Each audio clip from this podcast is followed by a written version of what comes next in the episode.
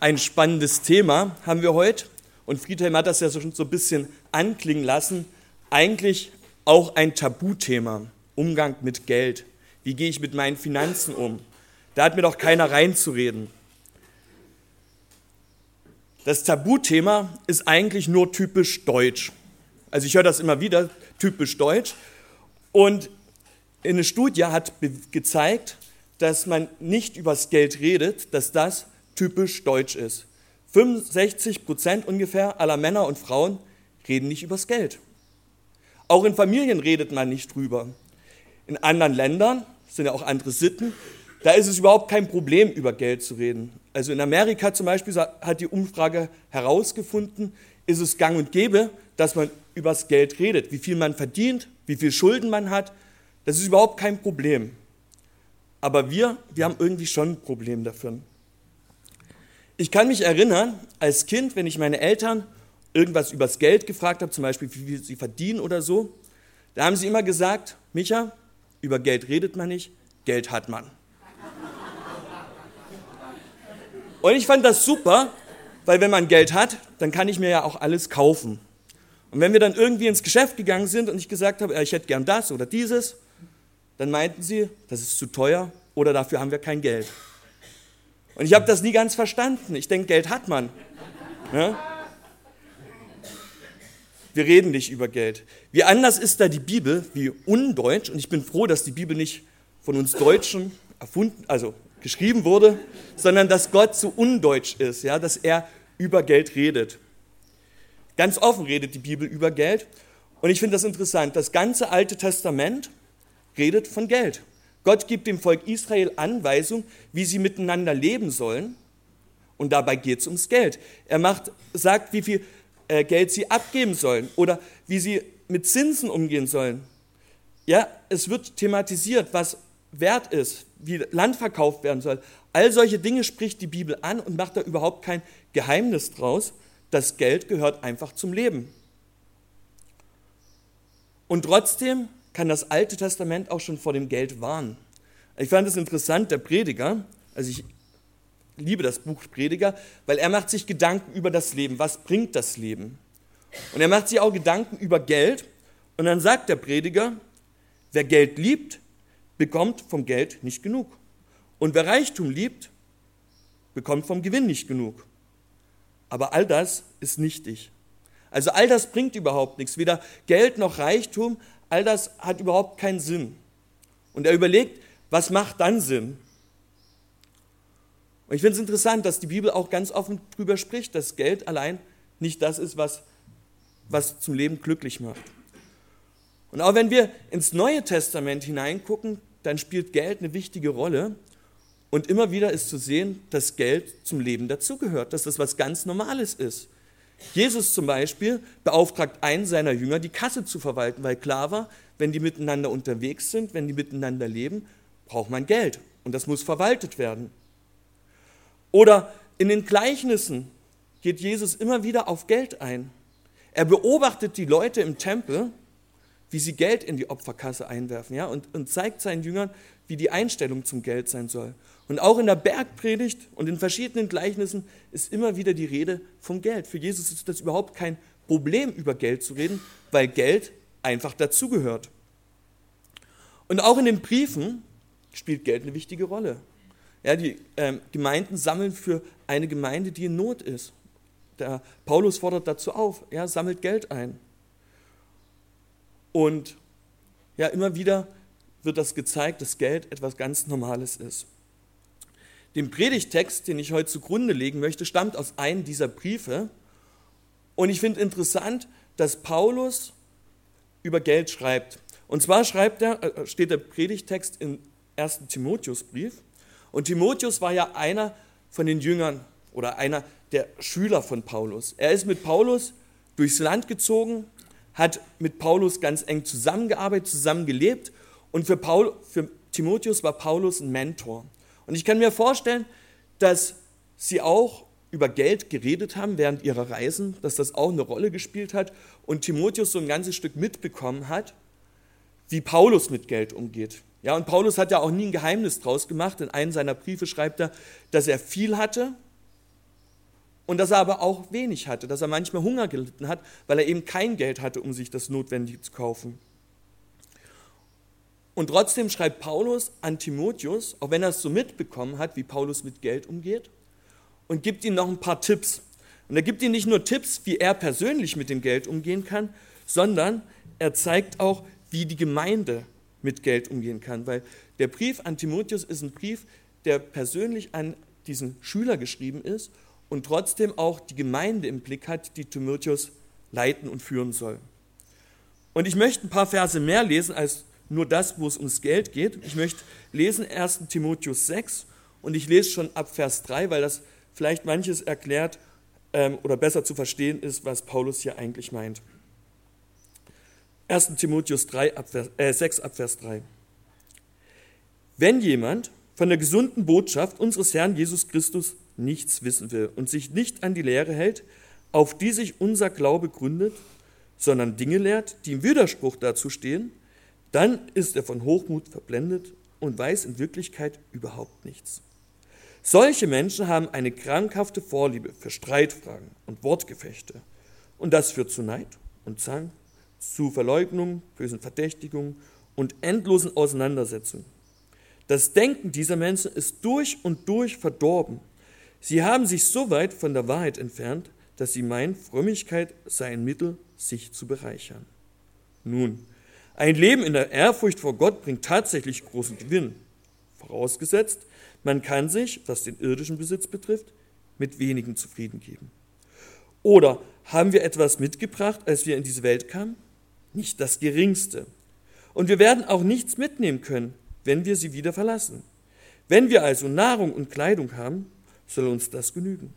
Wer jedoch darauf aus ist, reich zu werden, verfängt sich in einem Netz von Versuchung und erliegt allen möglichen unvernünftigen und schädlichen Begierden, die dem Menschen Unheil bringen und ihn ins Verderben stürzen. Denn die Liebe zum Geld ist eine Wurzel, aus der alles nur erdenklich Böse hervorwächst. Schon, mancher, schon manche sind vom Glauben abgeirrt, weil sie der Geldgier verfallen sind und haben dadurch bitteres Leid über sich gebracht. Du aber gehörst Gott und stehst in seinen Dienst. Halte dich daher von all diesen Dingen fern. Dein Ziel soll etwas anderes sein. Ein Leben, das erfüllt ist von Gerechtigkeit, Ehrfurcht vor Gott, Glauben, Liebe, Standhaftigkeit und Freundlichkeit. Kämpfe den guten Kampf, der zu einem Leben im Glauben gehört. Und gewinne den Siegespreis, das ewige Leben, zu dem dich Gott berufen hat. Soweit der Text.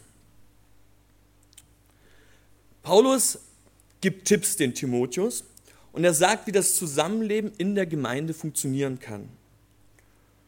Und er zeigt hier, dass es manche Menschen in der Gemeinde gibt, in der Gemeinde, wo Timotheus war, die falsche Lehren mit hineinbringen. Und Paulus macht den Timotheus deutlich, woran er das erkennen kann, was die falschen, äh, woran man die falschen Leute erkennen kann oder die falsche Lehre erkennen kann. Und er sagt zwei Dinge, die Kennzeichen sind für falsche Lehre. Das erste ist, sie wollen von der gesunden Lehre oder von der, von der Botschaft von Wort Gottes nichts wissen. Sie wollen oder sie denken, sie wissen es besser als die Bibel. Sie fangen an, so die Bibel auseinanderzunehmen, jedes Wort genau zu untersuchen und da noch Gebote und Gesetze dazu zu erfinden.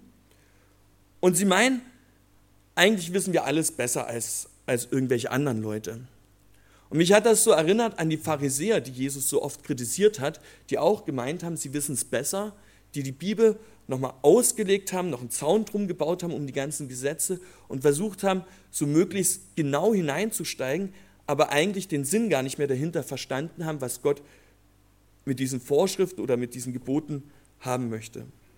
Sie hatten eine falsche Vorstellung über ihren Glauben. Und das Zweite, was Paulus sagt, woran man diese äh, falschen Lehrer oder falschen Lehren erkennt, sie halten sich nicht an das, worauf der Glaube basiert.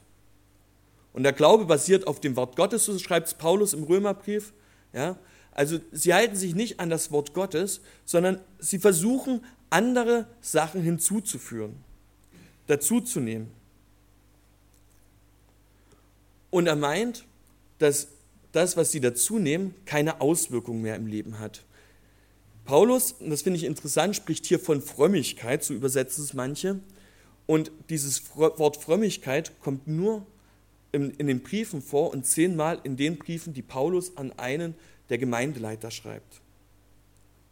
Und Paulus sagt, die Leute, die die falsche Lehre haben, sie versuchen zwar Gott zu gefallen, aber in Wirklichkeit kommen sie immer weiter weg von Gott. Also sie wollen nicht zu Gott näher kommen, sondern sie entfernen sich von Gott.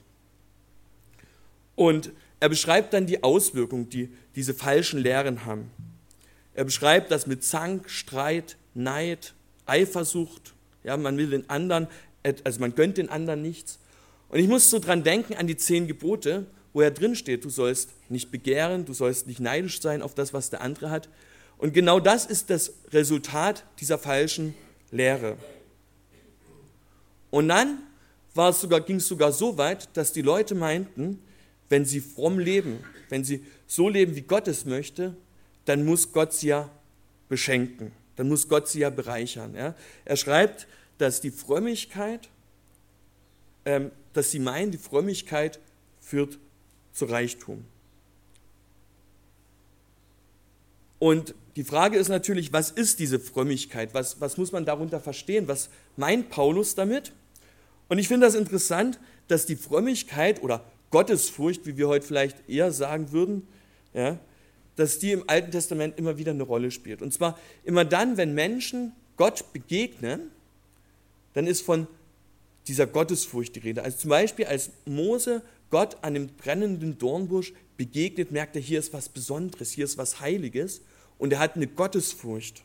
Oder Jesaja, als er berufen wird zum Propheten vor Gott, dann merkt er, hier ist etwas Besonderes und er hat eine Gottesfurcht. Ja, also immer wieder, wenn Menschen in den Dienst von Gott gestellt werden, wenn Menschen in diese Begegnung mit Gott kommen, dann merken sie, hier ist was Besonderes. Und auch der Psalm weiß von den gottesfürchtigen Menschen, und zwar schreibt er von gottesfürchtigen Menschen sind Menschen, die besonders auf Gott vertrauen. Und im Neuen Testament spielt die Gottesfurcht nicht mehr ganz so eine große Rolle, weil ja Jesus uns diesen Geist der Furcht weggenommen hat wir sind nicht mehr Sklaven oder Knechte, sondern wir sind Söhne, so sagt er es. Und deswegen müssen wir keine Angst haben. Das heißt, wir müssen nicht irgendwie Angst haben, wenn wir Gott begegnen, so wie es vielleicht im Alten Testament noch war, wo die Menschen gemerkt haben, die Gott begegnet sind, hier ist was Besonderes, hier ist was Heiliges, sondern wir dürfen mit Gott in Gespräch kommen.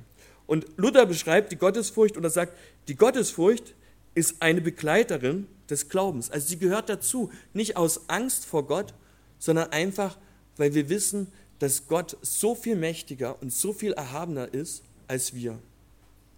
Das ist die Gottesfurcht. Und vielleicht fragt ihr euch, was hat das jetzt alles mit Reichtum oder mit Geld zu tun, wenn es um die Irrlehren geht?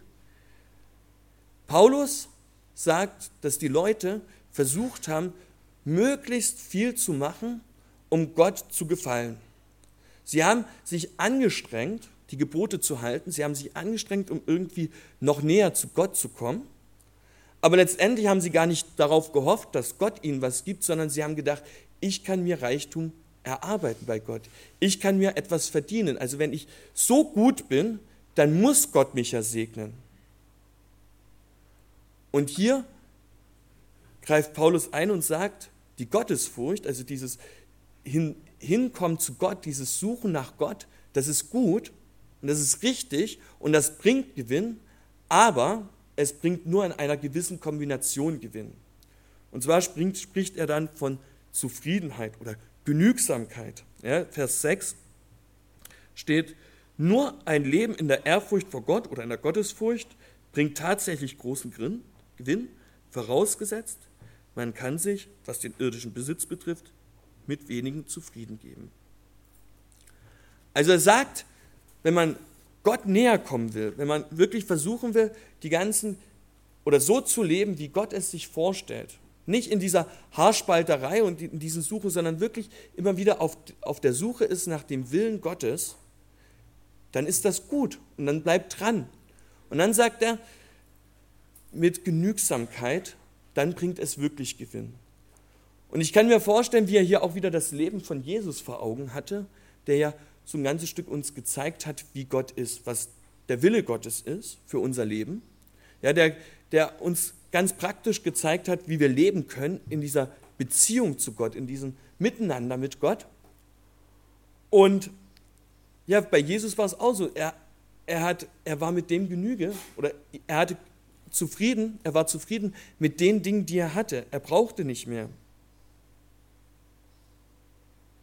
Leben in der Frömmigkeit oder Leben in dieser Gottesfurcht, in diesem ähm, ja, Respekt oder in dieser Ehrfurcht vor Gott bringt Gewinn, wenn wir mit dem zufrieden sind, wenn wir Genüge sind. Und ich finde es interessant, wie Paulus das begründet. Er sagt ja nachher, wir haben nichts mit in die Welt gebracht, wir werden auch nichts mit hinausnehmen. Und letztendlich zeigt er, dass all das, was wir haben, ein Geschenk von Gott ist. Das ist dieses biblische Denken, nicht das, was die falschen Lehrer hatten, ja, die gesagt haben, wir können es verdienen, sondern Paulus zeigt hier das biblische Denken auf. Und das ist interessant, weil im Alten Testament, gerade bei Israel, es immer wieder darum heißt, äh, davon heißt, Gott hat euch das geschenkt. Ihr habt es nicht verdient, sondern es ist ein Geschenk Gottes. Gott hatte nicht nötig, die Welt zu machen. Das braucht er eigentlich nicht. Aber es war seine verschenkende Liebe, die das gemacht hat. Gott hat auch nicht nötig gehabt, den Menschen zu schaffen und den Menschen immer wieder in der Geschichte zu begegnen. Er hatte es nicht nötig gehabt. Und trotzdem macht er es, weil Gott eine verschenkende Liebe hat. Und Gott hat es auch nicht nötig gehabt, Jesus auf die Erde zu schicken, um uns zu erlösen. Er braucht das eigentlich nicht. Und doch hat er es gemacht, weil er uns so liebt, weil er so eine verschenkende Liebe hat, dass er gesagt hat, ich möchte das gern tun. Nicht, weil ich irgendwas dafür habe, sondern ich möchte gern mich verschenken.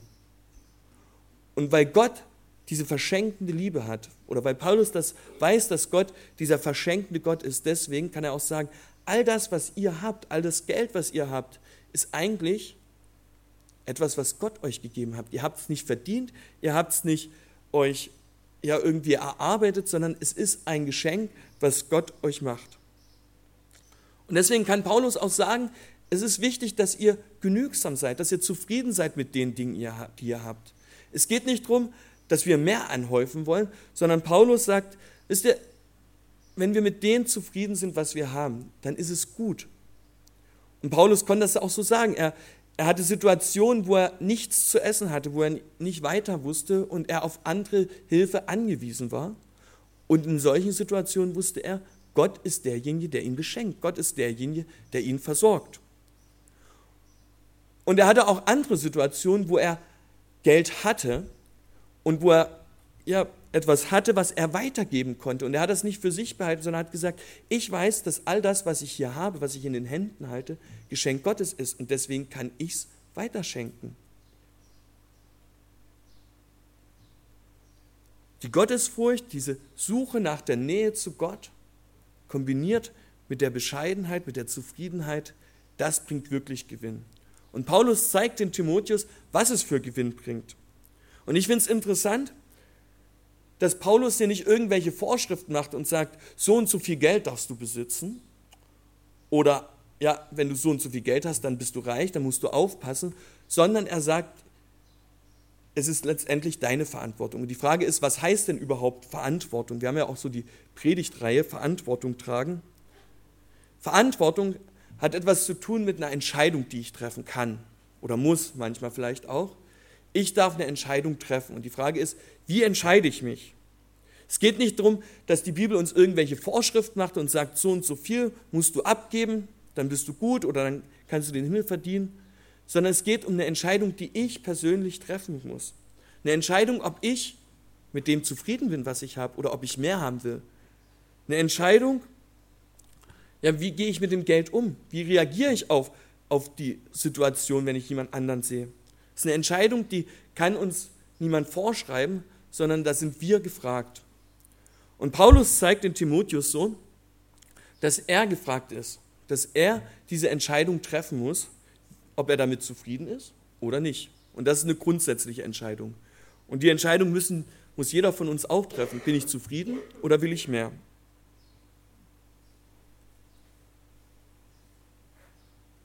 Paulus sagt, wir haben nichts mit auf die Erde oder begründet das so, wir haben ja nichts mit auf die Erde gebracht und wir werden auch nichts mitnehmen, das ist klar. Und ich weiß nicht, ich finde es manchmal interessant, wenn man über Friedhöfe läuft. Als, ähm, bei uns, wo ich zu aufgewachsen bin, war in der Nähe gleich ein Friedhof gewesen. Und ähm, wenn wir einen Nachbarort wollten, mussten wir über den Friedhof laufen. Und auf den Grabsteinen, ich, Grabstein fand ich interessant, die Zahl und in der Mitte diesen kleinen Strich. Und manchmal habe ich mich gefragt, also vorne hinten die Zahl, Geburtsjahr, Ende vom Leben und in der Mitte der Strich. Und manchmal fragt man sich ja, was ist dieser Strich? Was, was steht dahinter? Welche, welche Geschichte ist da verbunden mit? Und welche Entscheidung hat dieser Mensch getroffen? Und Paulus sagt, für diesen kleinen Strich, der zwischen diesen zwei Zahlen auf dem Grab steht, für diesen Strich müssen wir Verantwortung übernehmen, müssen wir Entscheidungen treffen und müssen wir auch überlegen, wie wir mit dem Geld umgehen können oder umgehen. Ja, das ist die Frage, was, was mache ich in dieser Zeit, die zwischen diesen beiden Zahlen steht. Und Paulus macht deutlich, es geht nicht darum, viel zu haben oder wenig zu haben oder irgendwas, sondern es geht um die Einstellung, die dahinter steht. Um das, was mir wichtig ist in dieser Zeit, die zwischen den zwei Zahlen steht. Und das finde ich interessant, auch Jesus thematisiert ja in der Bergpredigt das Thema Geld. Und er sagt, sammelt euch nicht Schätze hier auf der Erde, sondern sammelt euch Schätze im Himmel. Denn dort, wo dein Schatz ist, da wird auch dein Herz sein. Das heißt, es geht um unsere Einstellung im Herzen. Welchen Bezug haben wir zum Geld? Was ist uns wirklich wichtig? Und die Herzenshaltung, die ist das Entscheidende, wie wir auch mit dem Geld umgehen.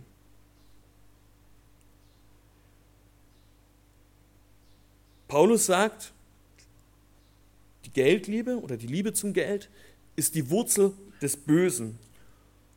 Und so eine Wurzel ist ja die verankert den Baum im Boden und die versorgt den Baum mit Nährstoffen, mit lebenswichtigen Nährstoffen. Und sicherlich gibt es noch mehrere Wurzeln, also ähm, die Paulus vor Augen hat, aber eine Wurzel für das Böse, für das, wo, wo wir Sachen aufsaugen oder mit falschen Nährstoffen versorgt werden, ist die Liebe zum Geld. Und die Frage ist, wo streckst du deine Wurzeln hin? Es ist wirklich dir das Wichtigste, viel zu haben, viel zu besitzen, möglichst Statussymbole zu haben oder geht es dir um was anderes? Ich habe ein Jahr unter Indianern gelebt und ich fand es interessant, bei manchen Indianern, wenn man da ins Haus rein oder in die Hütte reinkam, stand ein Fernseher und das Witzige war, es gab keinen Strom. Aber für sie war es so wichtig, dieses Statussymbol des Fernsehers zu haben, dass ihnen egal war, ob sie was sehen oder nicht, sondern ihr Herz hing dran. Ich bin was. Das war die Wurzel. Und ich glaube, das ist das, was Paulus hier auch meint. Wo, wo hängt dein Herz dran? Was ist dir wirklich wichtig? Ist es das Geld? Ist es Status? Oder ist dir wirklich wichtig, in dieser Beziehung zu Gott zu leben und dann zu, als, das Geld als Geschenk anzunehmen und zu sagen, ja, ich habe es nicht verdient, sondern Gott hat es mir zur Verfügung gestellt? Oder auch den Mangel, dort wo wir nichts haben, zu sagen, okay, Gott traut mir das gerade zu dass ich damit auch umgehen kann. Paulus warnt den Timotheus vor dem Geld. Er sagt, manche sind, oder er, er vergleicht das mit dem Bild vom Fallensteller und sagt, dieses, diese Liebe zum Geld, die kann sein wie so eine Falle, die versucht, irgendwie dich wegzuziehen von dem, was wichtig ist. Und manchmal kann man diesen Fallen kaum noch ausweichen. Manchmal sind die Fallen so eng gestellt, dass es schwierig ist, da drum zu kommen und nicht in so eine Falle reinzutappen. Und dann sagt er auch, manche von den Leuten, die in der Gemeinde waren, sind dieser Falle auf den Leim gegangen und sie sind, also manche übersetzen das dann, sie werden von Qualen durchbohrt. Ihr schlechtes Gewissen ist das, was sie immer wieder durchbohrt, was sie rantreibt, ja, was sie immer wieder ja, aufzeigt, dass sie gerade falsch umgehen. Und Paulus warnt davon und sagt, genau das soll nicht bei dir sein. Du sollst nicht belastet sein vom schlechten Gewissen, weil du falsch mit dem Geld umgegangen bist, sondern du sollst dich ganz für Gott hingeben. Du sollst ganz deine Ausrichtung auf Gott haben und das, was du hast, als Geschenk von Gott sehen. Bisher schreibt Paulus an den Timotheus so allgemein. Es gibt Menschen, ja, die diese Irrlehre haben, die glauben, wenn sie gottesfürchtig sind, dann muss Gott sie segnen. Es gibt Menschen, die schon abgefallen sind vom Glauben, weil sie die Liebe zum Geld hatten. Aber jetzt, im Vers 11, wird Paulus persönlich. Und das finde ich nochmal ganz interessant, dass er jetzt ganz persönlich nochmal Timotheus anspricht. Du aber, schreibt er, gehörst Gott und stehst in seinen Dienst. Halte dich daher von all den Dingen fern. Du aber gehörst Gott.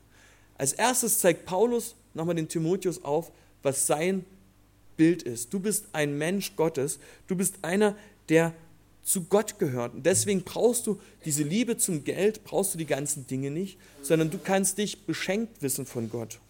Und wenn dir das klar ist, dass Gott dir alles gegeben hat, dann kannst du mit dem, was du hast, zufrieden sein. Und trotzdem sieht Paulus eine Warnung oder eine Gefahr von, für Timotheus. Er sieht, sieht, dass Timotheus jetzt vielleicht nicht das Problem hat, aber er weiß auch, dass genau die Liebe zum Geld den Timotheus mal zum Fall bringen kann.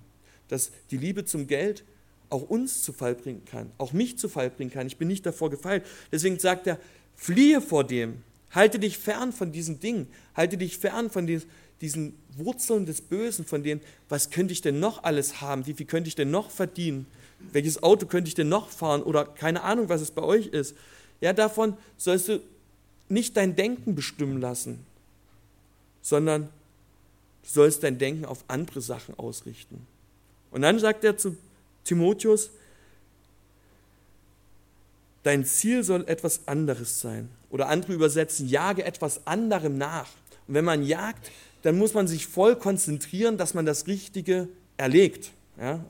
Dass man nicht irgendwie ähm, daneben trifft, sondern ja, man muss dranbleiben, man muss konzentriert sein. Und darum geht es Paulus. Du jage nach Gerechtigkeit, Ehrfurcht vor Gott, also diese, wieder diesen, dieser Frömmigkeit, diese Suche nach Gottes Nähe in der richtigen Weise, nicht mit falschen Hintergedanken, sondern in dieser richtigen Weise.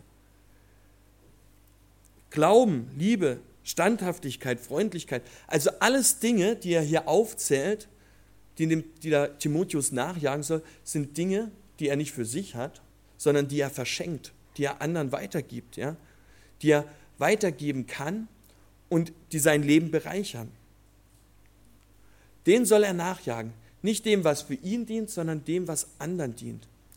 Und ähm, das ist das, worum es Paulus geht. Wenn wir über Geld reden, dann geht es nicht darum, dass ich mir mega viel anhäufe, sondern dass ich die richtige Einstellung zum Geld habe. Dass ich weiß, ich bin von Gott beschenkt. Ich habe alles was Gott mir geben kann und deswegen kann ich es weitergeben. Ich kann verschenken, so wie Gott sich verschenkt, wie Gott eine verschenkte Liebe hat, so kann ich das, was ich habe, auch weitergeben und einsetzen.